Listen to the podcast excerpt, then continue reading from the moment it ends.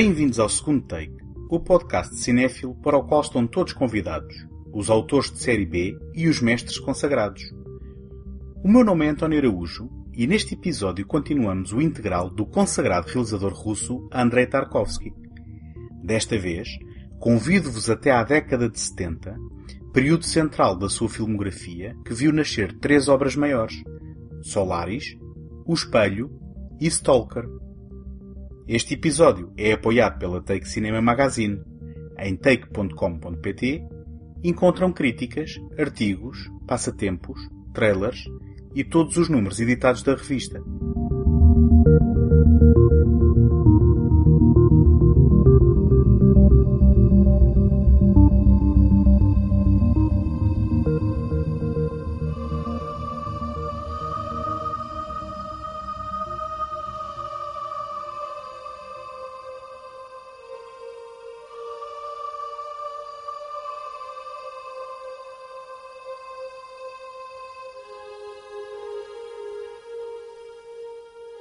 Gostava de dar início ao episódio de hoje, regressando à teoria desenvolvida por Andrei Tarkovsky na sua abordagem ao cinema, a que chamou esculpir no tempo. O autor considerava que o cinema continuava com dificuldades em libertar-se dos constrangimentos de linguagens que não eram a sua e que tinham sido herdadas de outros meios, como o teatro ou a literatura. Nas palavras do próprio, o pior não era, na minha perspectiva, a redução do cinema à mera ilustração. Muito pior era a incapacidade de explorar artisticamente o potencial único e mais-valia do cinema. A possibilidade de imprimir em celuloide a realidade do tempo. Na sua demanda por uma forma pura de cinema, Tarkovsky procurava também o sublime empreendimento artístico, acreditando que o gênio na arte não se revela na perfeição de um trabalho, mas na fidelidade do artista a si mesmo, numa aspiração pela verdade, por conhecer o mundo e o seu lugar nele. Não lhe interessava a mecânica da passagem do tempo, mas sim as questões morais inerentes ao próprio tempo. Tarkovsky acreditava que o homem, enquanto ser moral, está dotado de memória, propriedade que semeia nele próprio uma sensação de insatisfação, tornando-o vulnerável e sujeito à dor ao viajar no tempo, através da consciência, até às causas que originaram o agora, o passado é portador de tudo o que é constante na realidade do presente, sendo, inclusivamente, mais real e resiliente do que este.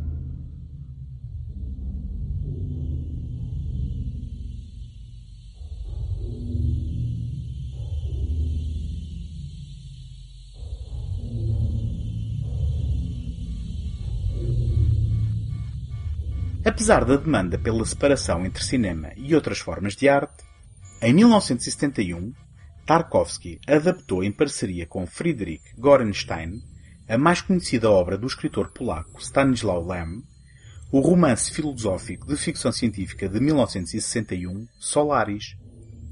Além da motivação artística, o realizador precisava também de trabalho, depois do impedimento do lançamento do seu filme anterior, Andrei Rublev, Podem ouvir a primeira parte deste integral no episódio número 140, para saberem todos os pormenores, e da rejeição de um argumento seu, que viria a ser filmado mais tarde como O Espelho.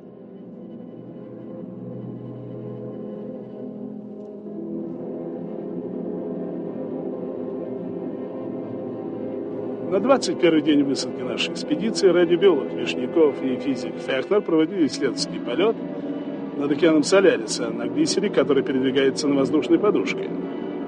Когда через 16 часов они не вернулись, мы вынуждены были объявить тревогу. O psicólogo Chris Kelvin, Donatas Banionis, é enviado numa viagem interestelar para avaliar a continuidade da estação espacial que estuda o planeta oceânico Solaris. À chegada à estação de pesquisa científica, nenhum dos três cientistas residentes recebe Kelvin e este encontra as instalações em negligente desordem.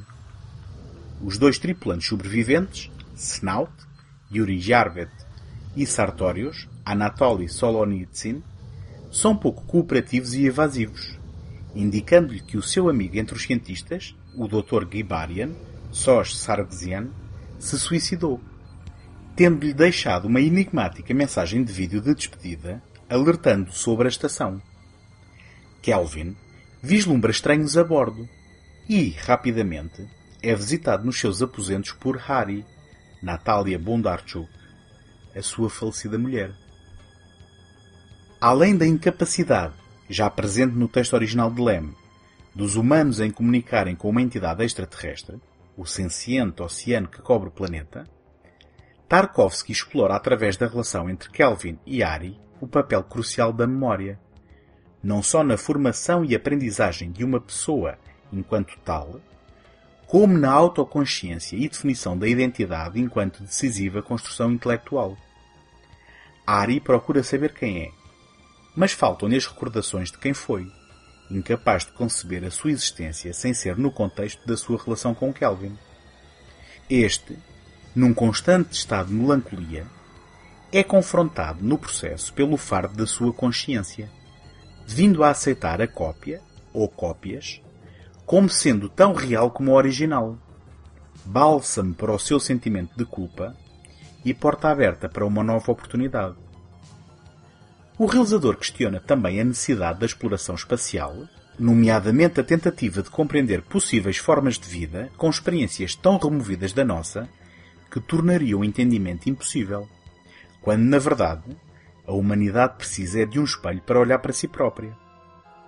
Confrontando o calor da natureza com a frieza da tecnologia, Tarkovsky recorre a uma imagética poderosa em que os sons, cores e texturas tomam um papel fulcral no descrever dos estados emocionais das personagens, incluindo a chuva, elemento recorrente na obra do realizador, que pontua a redenção final quando o poder do desejo e da fantasia se sobrepõem à realidade. Contrapondo com a juventude do cinema, Tarkovsky incluiu no desenho cênico de Solaris pinturas dos mestres antigos, como Peter Bruegel o Velho ou Rembrandt, bem como um ícone de Andrei Rublev, objeto do seu filme anterior, e trechos das composições de Johann Sebastian Bach. Filmado em formato panorâmico, com um baixíssimo orçamento, ao contrário de 2001 Odisseia no Espaço, o clássico de Stanley Kubrick ao qual por vezes é comparado, Solaris não está preocupado com efeitos especiais ou tecnologia de ponta, sendo ao invés um filme interior e reflexivo com seres humanos a debaterem-se com conflitos íntimos que têm origem numa reflexão universal sobre a sua condição e o seu lugar no universo. Apesar do próprio Tarkovsky considerar o seu filme um falhanço, por achar não ter transcendido o género, constrangido pelos diálogos técnicos e efeitos necessários à sua execução, Solaris recebeu o Grande Prémio Especial do Júri na edição de 1972 do Festival de Cinema de Cannes e é considerado por muitos uma obra-prima.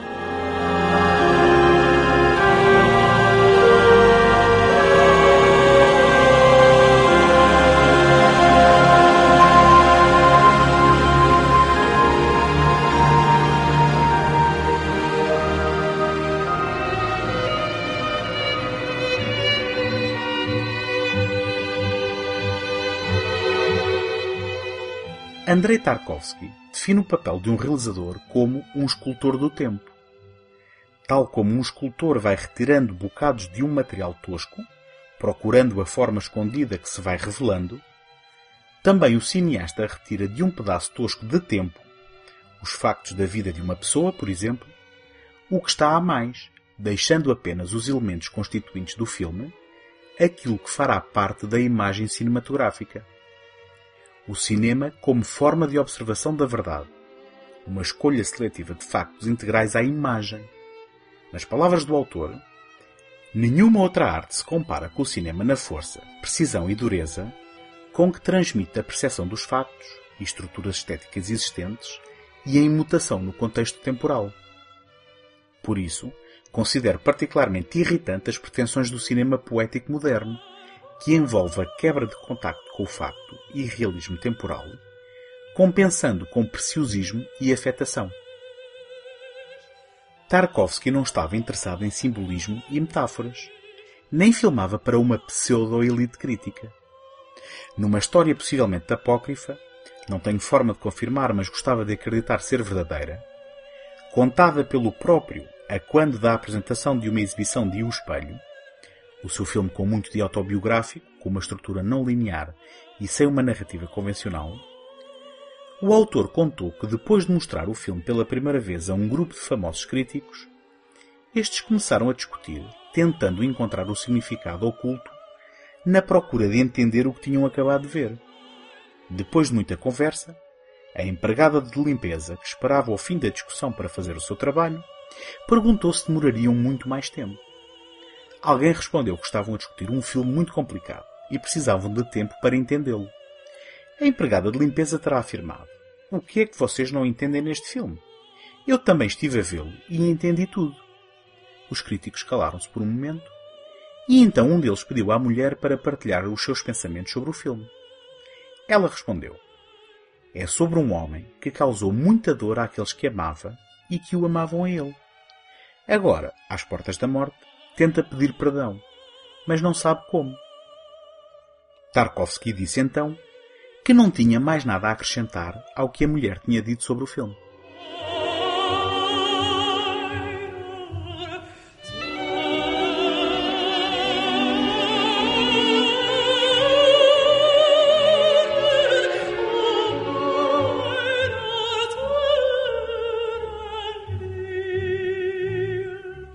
Gostava de partilhar convosco como me podem ajudar para vos continuar a oferecer este programa todas as semanas. Ter visibilidade no Apple Podcasts é uma componente muito significativa para o sucesso de qualquer podcast. E para isso conto convosco para lá deixarem uma classificação positiva ou uma avaliação escrita. Nem imaginam a importância do vosso contributo com este simples gesto. Em segundotake.com podem subscrever o programa em qualquer plataforma ou sistema. Também lá encontram o arquivo de todos os episódios e todos os contatos sociais, caso queiram deixar uma palavra.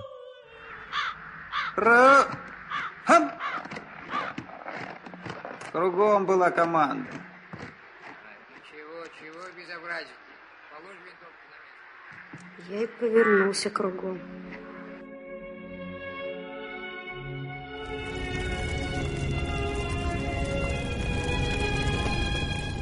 Depois de anos de recusas, o Comitê Estatal para o Cinema da União Soviética aceitou finalmente em 1973 o argumento para o espelho. Este conheceu muitas versões diferentes e Andrei Tarkovsky confessou que não sabia exatamente qual ia ser a forma do filme. Esta seria descoberta no decorrer das filmagens. O conceito tinha originalmente surgido ao realizador por volta de 1964, quando imaginou um filme sobre os sonhos e memórias de um homem, sem que este aparecesse no ecrã como numa película convencional. O resultado foi uma obra no formato algo antiquado de 1.37 por 1, também designado como Academy Ratio, com uma estrutura narrativa não linear que flui como um sonho ou memórias de um homem moribundo, Alexei. Através do uso da cor, do preto e branco e do sépia, confundem-se sonho e realidade, passado, presente e futuro, e estabelecem-se paralelismos geracionais com os mesmos atores a interpretarem diferentes papéis em diferentes momentos no tempo, com especial destaque para Margarita Terekova no papel de Natália, a ex-mulher de Alexei, bem como Marúcia, a sua mãe, e Ignat Daniltsev, o próprio Alexei com 12 anos, bem como Ignat, o seu filho, anos mais tarde. Дорога от станции шла через Игнатьево, поворачивала в сторону, следуя изгиба Вороны, в километре от хутора, где мы жили тогда, до войны каждое лето. И через глухой дубовый лес уходила дальше, на Тамшино. Além de elementos autobiográficos, o espelho conta com a narração de poemas da autoria de Arseny Tarkovsky pelo próprio, poeta e pai de Andrei, que este respeitava e admirava. Este é possivelmente o seu filme mais difícil e críptico, mas também potencialmente o seu mais recompensador trabalho. Encantatório e circular, está recheado de imagens de dolorosa beleza que carregam todo o espectro do arrependimento de alguém que, confrontado com a morte, procura a expiação. É um cinema dos sentidos, feito de texturas, onde pontuam novamente os habituais elementos naturais da sua filmografia. Vento, fogo, água, contrapondo o homem à natureza como duas forças opostas e incompatíveis, e onde o tempo, mais do que proporcionar uma dualidade entre diferentes momentos, se parece fundir no inescapável sentimento de inevitabilidade. O espelho é tanto uma obra pessoal como universal, incluindo de igual forma imagens de arquivo que integram no seu mosaico reflexões sobre os desafios do povo russo durante o século XX, bem como alguns dos conflitos bélicos deste período da história, nomeadamente a Guerra Civil Espanhola, a Segunda Guerra Mundial e o conflito na fronteira sino-soviética no final da década de 60. O espelho volta a contar com música da autoria de Bach e volta a conter uma referência a Andrei Rublev, através de um póster do filme que pode ser visto numa parede. Anatoly Solinitsyn, o intérprete principal daquele filme que também tinha aparecido em Solaris, tem aqui uma breve participação. Seria um dos principais atores no seu filme seguinte, Stalker, o que parece indicar tratar-se do seu ator de eleição. À data de estreia, em 1974, o espelho dividiu as opiniões dos críticos tendo a sua recepção votado a uma distribuição limitada e à proibição pelo Comitê Estatal de ser exibido em Cannes. Atualmente, é listado com frequência em listas dos melhores filmes de sempre, sendo descrito por críticos como o mais belo filme alguma vez feito, transcendentalmente brilhante ou uma odisseia espacial ao interior da psique sobre a persistência inescapável do passado.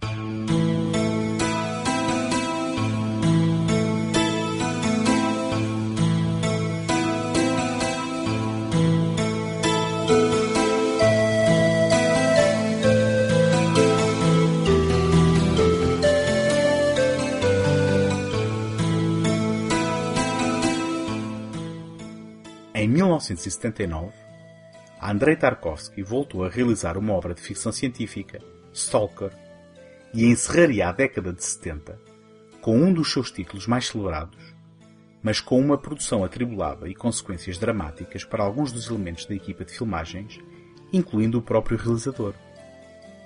Baseado novamente num romance literário, escrito em 1971 pelos irmãos Arkady e Boris Strugatsky, e publicada em língua inglesa como Roadside Picnic, Stalker apenas mantém os conceitos base do livro, apesar de, curiosamente, ter sido adaptado ao cinema pela mesma dupla de escritores. И вот произошло великое землетрясение,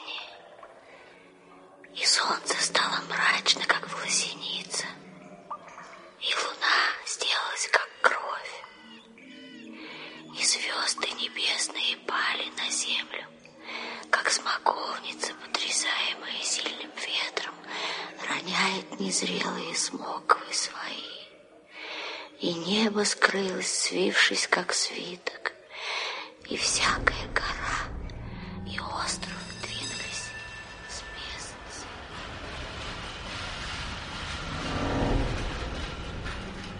Num futuro indefinido, o Stalker, Alexander Kaidanovsky, trabalha num território não identificado como um guia que conduz as pessoas através da zona, uma área na qual as leis normais da realidade não se aplicam. A zona contém um lugar chamado sala, que se crê conceder os desejos mais pessoais a qualquer pessoa que lá entre. A área que contém a zona é isolada pelo governo e apresenta grandes perigos para quem tenta atravessá-la. A sua mulher, a Lisa Friendlich, implora que ele não volte a entrar na zona, mas ele ignora o seu pedido e encontra-se com os seus próximos clientes, o escritor, o já nosso bem conhecido Anatoly Solonitsyn, em busca de inspiração, e o professor, Nikolai Grinko, um cientista com uma missão secreta. A partir daquele momento, ambos concordam em colocar os seus destinos nas mãos do Stalker.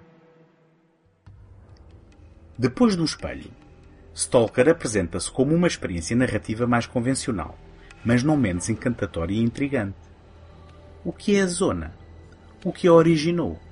Um meteorito? A visita de extraterrestres? E será que a sala realmente concede os desejos de quem a visita?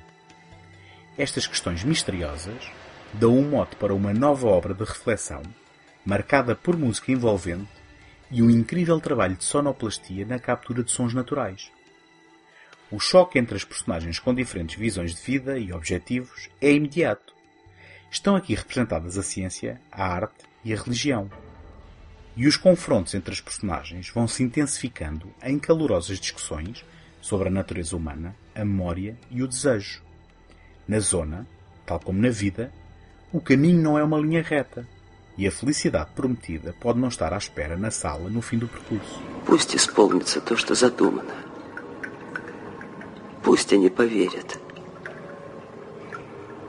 И пусть посмеются над своими страстями. Ведь то, что они называют страстью, на самом деле не душевная энергия, а лишь трение между душой и внешним миром. А главное, пусть поверят в себя и станут беспомощными, как дети. Потому что слабость велика, а сила ничтожна. Insiste na ideia do cinema de Tarkovsky ser feito de texturas, porque Stalker é, talvez, o pináculo dessa característica. Utilizando um tom sépia altamente estilizado para as cenas fora da zona e cor para as cenas no seu interior, as imagens foram capturadas em centrais hidroelétricas abandonadas e nas redondezas de centrais elétricas e químicas. Estes locais foram determinantes para o visual sujo, tátil e agreste de Stalker. Podemos praticamente sentir a umidade, cheirar os odores putrefactos e tocar na ferrugem dos locais por onde as personagens viajam penosamente. Supostamente, de regresso a Moscou ao fim de um ano de filmagens de exteriores, descobriu-se que a totalidade da película tinha sido indevidamente revelada. Tarkovsky terá despedido o diretor de fotografia, Georgi Herberg, e contratado Alexander Kniazinski, com quem terá rodado cenas completamente diferentes daquelas capturadas anteriormente. Versão, no entanto, negada por Herberg, que afirma que as cenas que se podem ver na versão final são em tudo semelhantes às que tinha filmado inicialmente. Além destas filmagens adicionais terem provocado o escalar dos custos de produção, os locais de filmagem trouxeram consequências bem mais nefastas. Alguns elementos da equipa viriam a falecer mais tarde com complicações cancerígenas provocadas pelos ambientes tóxicos, incluindo o próprio Andrei Tarkovsky.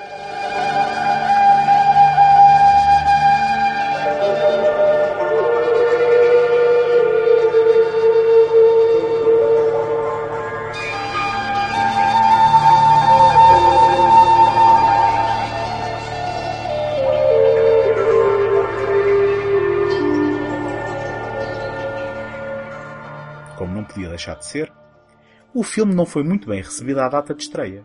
Muito embora muitos críticos o vejam agora como um título incontornável na filmografia de Tarkovsky, bem como A Imagem de Solaris e O Espelho, um dos melhores filmes de sempre, considerando uma maleável alegoria sobre a consciência humana e algo comparável à essência do que significa ser humano, um nó emaranhado de memórias, medos, fantasias, pesadelos, impulsos paradoxais e um desejo por algo que está simultaneamente fora do nosso alcance, no entanto, intrínseco a cada um de nós.